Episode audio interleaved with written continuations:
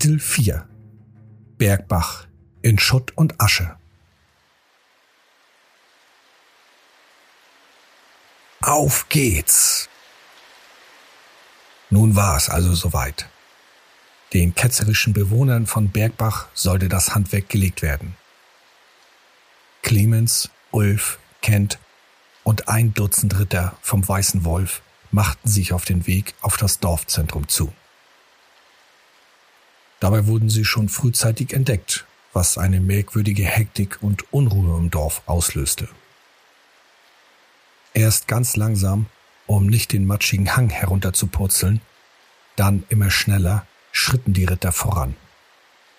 In der Zwischenzeit organisierten sich die Dörfler. Sie huschten zwischen den Häusern hin und her und positionierten sich dann auf dem Dorfplatz. Dabei wechselten sie kein einziges Wort. Zwei der Ritter besetzten die Trollbrücke. Kurz vor dem Erreichen des Dorfes feuerte ein Junge aus dem Dorf einen Bolzen aus seiner alten Armbrustpistole ab. Er traf. Clemens Schuh wurde durchbohrt und der Bolzen steckte im Fuß. Nachdem der Junge geschossen hatte, nahmen die Ritter an Fahrt auf Clemens verzog keine Miene. Er wollte den Rittern keine Schwäche zeigen, obwohl sie gesehen hatten, dass er getroffen wurde. Nun jaulten die Ritter des Weißen Wolfes. Es ging los. Die Dörfler stellten sich kampfbereit mit rostigen Waffen und Werkzeugen bewaffnet den Angreifern entgegen. Ulf und Kent versuchten den Haufen zu umgehen, um ihnen gegebenenfalls in die Flanke fallen zu können. Clemens verringerte sein Tempo, schoss einmal mit seiner Pistole, traf aber nicht. Tod den Verderbten. Als wäre es ein Startschuss gewesen, stürmten die Ritter auf die Dörfler los. Das Gemetzel hatte begonnen. Schon nach wenigen Sekunden war klar, dass es eine einseitige Geschichte werden würde, waren die Ritter doch hoch motiviert. Vielleicht etwas übermotiviert. Das spiegelte sich in der Kriegsführung wider. Der Anblick der einem Boot war schrecklich, wenngleich es sich um Ketzer oder gar Jünger von Nürgel handelte. Zuerst wurde jeder, der eine Waffe trug, ins Visier genommen. Hier wurde kurzer Prozess gemacht. Es wurden Köpfe zerschmettert, Brustkörper eingetreten, Knochen gebrochen und Hälse zerquetscht. Auch vor den Alten und Gebrechlichen wurde nicht Halt gemacht. Sie wurden brutal aus ihren Hütten geschleift und mit Hämmern zertrümmerte man dann ihre Leiber. Man trampelte auf ihnen herum, so dass nicht selten das Rückgrat brach. Auch wurden ihnen die Arme direkt herausgerissen. Clemens war geschockt, dass so etwas überhaupt möglich war. Auch Ulf und Kent, die bisher nicht einen einzigen Feindkontakt hatten, schauten sich das Spektakel an. Gelegentlich jaulten die weißen Wölfe auf. Es war die Wut, die sich in ihnen aufgestaut hatte. Es regnete und sie mussten bei diesem Wetter zu Fuß hierher und ihre treuen Pferde zu Hause lassen. Dann hatten die Dörfler auch noch die Frechheit, sich zu wehren, was eigentlich ja nichts Schlechtes ist. Dieses Mal aber dauerte es eben länger und verzögerte somit den Sieg der Ritter. Was jedoch noch viel schlimmer war als die Gegenwehr, war die Flucht. Hier sahen die Ritter komplett rot. Feiglinge waren das Schlimmste überhaupt. Ketzerische Feiglinge. Eine explosive Mischung, die die ohnehin schon bestehende Wut der weißen Wölfe jetzt noch mehr anfachte. Als man die Flüchtenden schnappte, brach man ihnen zuerst die Beine, damit sie nicht mehr laufen konnten. Dann drehte man ihnen die Arme aus den Schultergelenken. Das Schreien der Dörfler war grausam. Die gesamte Geräuschkulisse war auch grausam. Nebenbei regnete es auch noch so stark, dass man kaum etwas sehen konnte. Einige Dörfler wurden einfach in den Abgrund geworfen. Der blonde Hühne aus dem Dorf starb noch, bevor er seine Keule zum Angriff heben konnte. Ihm wurde sein Standbein weggeschlagen, indem man sein Knie seitlich traf. Er sagte weg und wurde währenddessen von einem weiteren Hammer getroffen. Am Kopf. Die Schädeldecke riss auf und eine breiige Masse spritzte durch die Luft, und verteilte sich in den zahllosen Wasserpfützen. Zum Abschluss hämmerte der Ritter Silberwolf seinen zweihändigen Hammer auf den Rücken des Hühnen. Es krachte, als würde man Holzbretter zerschlagen. Auch die Tiere im Dorf erlebten ihre letzten Atemzüge. Schweine, Hühner, Katzen und Hunde, alles wurde getötet. Entweder trampelte man sie einfach zu Tode oder man schlug ihnen, wie bei den Schweinen, mit einem Hammer den Schädel ein. Katzen griff man sich und klatschte sie gegen die Häuserwand. Hühner drehte man klassisch den Hals um. Den Hunden blühte ein ähnliches Schicksal. Clemens, Ulf und Kent machten derweil gar nichts. Sie schauten nur zu, passiv, geschockt. Wobei Kent meinte, dass die Bastarde es nicht anders verdient hätten. Das ganze Massaker dauerte etwas mehr als eine Viertelstunde. Danach wurden ab und an noch ein paar Dörfler erwischt, die sich versteckt hatten. Ihnen wurde aber auch keine Gnade gewährt. Die Waffenknechte der Ritter trafen ein. Sie hatten Ausrüstung und Proviant dabei.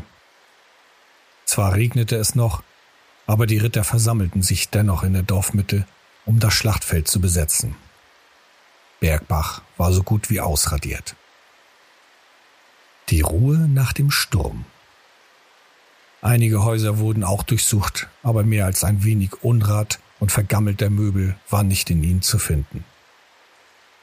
Selbst für ärmliche Verhältnisse war das schon erbärmlich. Clement schielte bereits auf das Haus, welches auf dem Steinsockel errichtet war. Er vermisste die blonde, hübsche Frau, welche er beim ersten Mal gesehen hatte. Als er die Ritter befragte, ob sie sie gesehen hätten, machten sich diese nur lustig über ihn. Das Haus auf dem Steinsockel aber hatte man absichtlich dem Hexenjäger überlassen. Clemens, Ulf und Kent machten sich auf, das Haus zu betreten. Die Ritter hingegen sammelten alle Leichen zusammen und zündeten bereits die ersten Häuser an. Dabei sangen sie Lieder und grölten herum. Sie waren wild. Sie benahmen sich fürchterlich. Ein grausamer Fund. Eine Treppe führte am Steinsockel hinauf zur Eingangstür des Hauses. Kent ging voran und das vorsichtig. Es war dunkel und es stank. Kent zündete eine Kerze an, um überhaupt etwas sehen zu können. Das Tageslicht reichte nur bis in den Vorraum, wo Ulf eine riesige Bodenluke entdeckte. Sie war schwer und groß.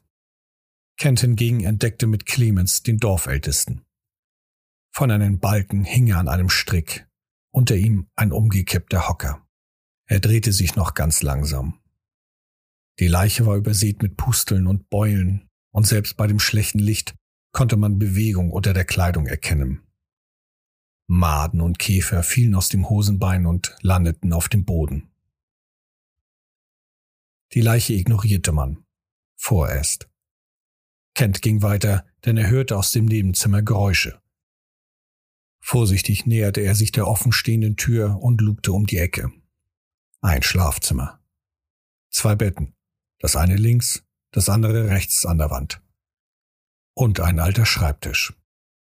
Von dem Bett an der linken Seite kamen die Geräusche. Von unter dem Bett. Auch Clemens und Ulf erreichten nun das Zimmer. Kent zeigte schweigend auf das Bett und gab Clemens die Kerze. Dieser hatte seine Pistole bereits gezogen und wartete. Kent riss das Bett hoch und ein in diesem Licht nicht zu erkennendes Wesen rauschte an ihn vorbei und unter das andere Bett. Dabei erschraken sich alle fast zu Tode. Ulf reichte dieses Versteckspielen. Er ging zum Bett und riss es hoch. Clemens machte sich bereit. Es war ein in Panik geratener Waschbär, der sich schutzsuchend unter das Bett geflüchtet hatte. Nun schoss er an Ulf vorbei Richtung Tür. Da kam er nur zum Teil an, denn Clemens hatte bereits seine Pistole abgefeuert. Leblos rutschte das Tier noch ein paar Zentimeter über den Boden, bevor seine kleinen Krallen sich ein letztes Mal zusammenzogen. Die Pistole qualmte noch aus dem Lauf. Ulf und Kent empfanden das als eine ganz große Leistung und rollten mit den Augen. Der Hexenjäger hatte einen Waschbären erlegt. Beim Durchsuchen des Raums entdeckte Ulf unter dem alten Schreibtisch ein Spruchbändchen. Als Clemens es sich ansah, sprach er den Namen Korne aus, denn diese Zeichen kannte er.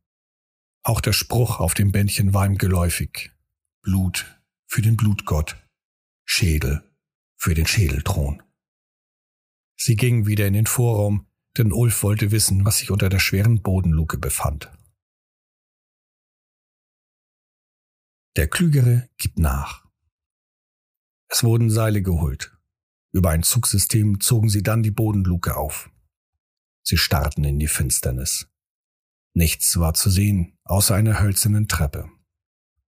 Ulf nahm sich die Kerze und stieg hinab. Zumindest wollte er das. Aus dem Abstieg wurde ein freier Fall in die Tiefe. So brach er durch die ohnehin schon poröse Treppe und rauschte drei Meter in die Dunkelheit. Dabei ging natürlich die Kerze aus. Danach war es still. Clemens und Kent riefen, aber von Ulf kam keine Antwort. Erst nach einer Minute keuchte und stöhnte er. Clemens wies Kent an, Laternen aus dem Dorf zu holen, sofern er noch welche finden würde. Kent stiefelte los und kam mit zwei Laternen zurück. Die Ritter des Weißen Wolfs hatten derweil Blut geleckt und fragten Kent über die Lage der Höhlen aus. Sie wollten schon mal aufbrechen. Kent wollte ihnen nicht erzählen, dass Ulf so dämlich gewesen war, mit voller Rüstung samt Hammer eine instabile Treppe zu betreten, die dann nachgab. Also beschrieb er ihnen den Weg zu den Höhlen und kehrte mit zwei Laternen wieder zurück in den Vorraum des Hauses. Rätselraten. Nun hatten sie endlich Licht. Was sie hier zu sehen bekamen, war alles andere als nett. Clemens leuchtete den Raum ab, Kent half ihm runter, während sich Ulf langsam sammeln konnte. Sie entdeckten eine fremdartige, fast drei Meter hohe Tür aus schwerem Metall, mit Fratzen drauf und verschiedenen Griffen, die aussahen wie Steigbügel. Es waren acht Stück. In der Mitte der Tür war ein großes Rad. Sie erschraken fast zu Tode, als sie hunderte Totenschädel entdeckten, die in mehreren Reihen auf vielen Regalen aufgereiht in den Raum starrten. Zwei Hellebarden hingen an der Wand über Kreuz. Draußen hörten sie die Ritter abrücken. Nun waren sie hier, in einem Raum mit einer merkwürdigen Tür und hunderten Schädeln. Kent, der noch zwei Leitern organisieren konnte, stieg zu ihnen hinab. Nun wurde die Tür begutachtet. Sie führte zweifelsohne unter das Haus. Sie zu öffnen, stellte sie aber vor eine Herausforderung. Ulf zog an eine der Ringe.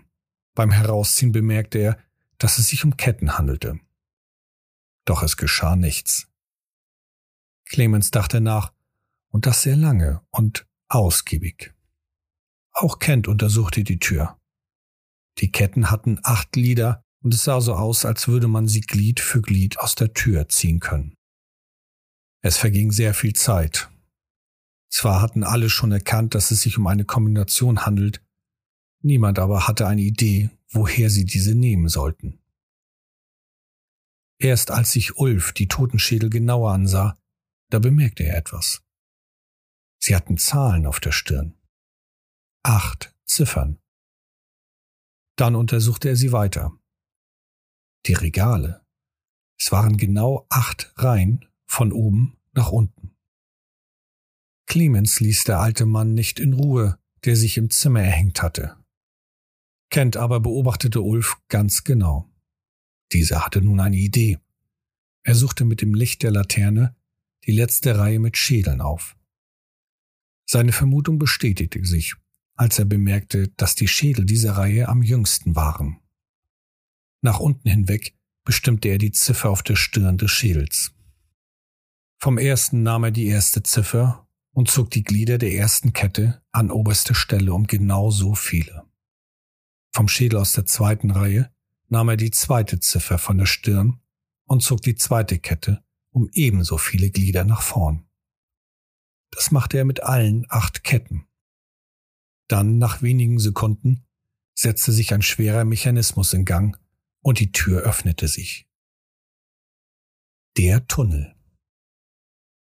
Sie betraten den Raum unter dem Haus. Eher ein uraltes Gewölbe, auf das man das Haus G und eine schwere Mauer herumgebaut hatte. Ein Tunnel führte in die Dunkelheit. Auf dieser Seite der Tür konnte man den schweren und mächtigen Mechanismus erkennen. Ein Werk mit Zahnrädern und Schaltern. An einer Ecke stand ein uralter Tisch. Auf ihm waren Papiere und viele kleine Bücher zu sehen. Clemens machte sich auf den Weg dorthin. Ulf und Kent hingegen erkannten, wo sie sich momentan befanden. Es war eine uralte Kultstätte. Vielleicht sogar noch Schlimmeres. Clemens untersuchte die Papiere und fand Schreckliches heraus. So musste dieser Ort vor langer Zeit ein Lager Korns gewesen sein, welches das von Nörgelkultisten erobert wurde. Die Schädel im Keller sprachen dafür, der Mechanismus und die Fratzen auf der Tür ebenfalls. Auch das von Ulf gefundene Spruchband war ein Indiz. Die drei versorgten ihre Wunden sporadisch und untersuchten den Tunnel. Mehrere Minuten führte er geradewegs nach Nordosten. Am Ende führte eine Leiter nach oben. Kent kletterte den Schacht hinauf, betätigte einen Schalter und öffnete eine Luke. Er stand mitten im Wald, die Luke als Baumstamm getarnt. Clemens und Ulf rückten nach. Es wurde dunkel, so dass man die brennenden Häuser in Bergbach gut erkennen konnte. Auch der Regen hatte etwas nachgelassen, vermochte er auch zu keiner Zeit des Tages die Feuer in Bergbach zu löschen. Nun hieß es zu den Höhlen.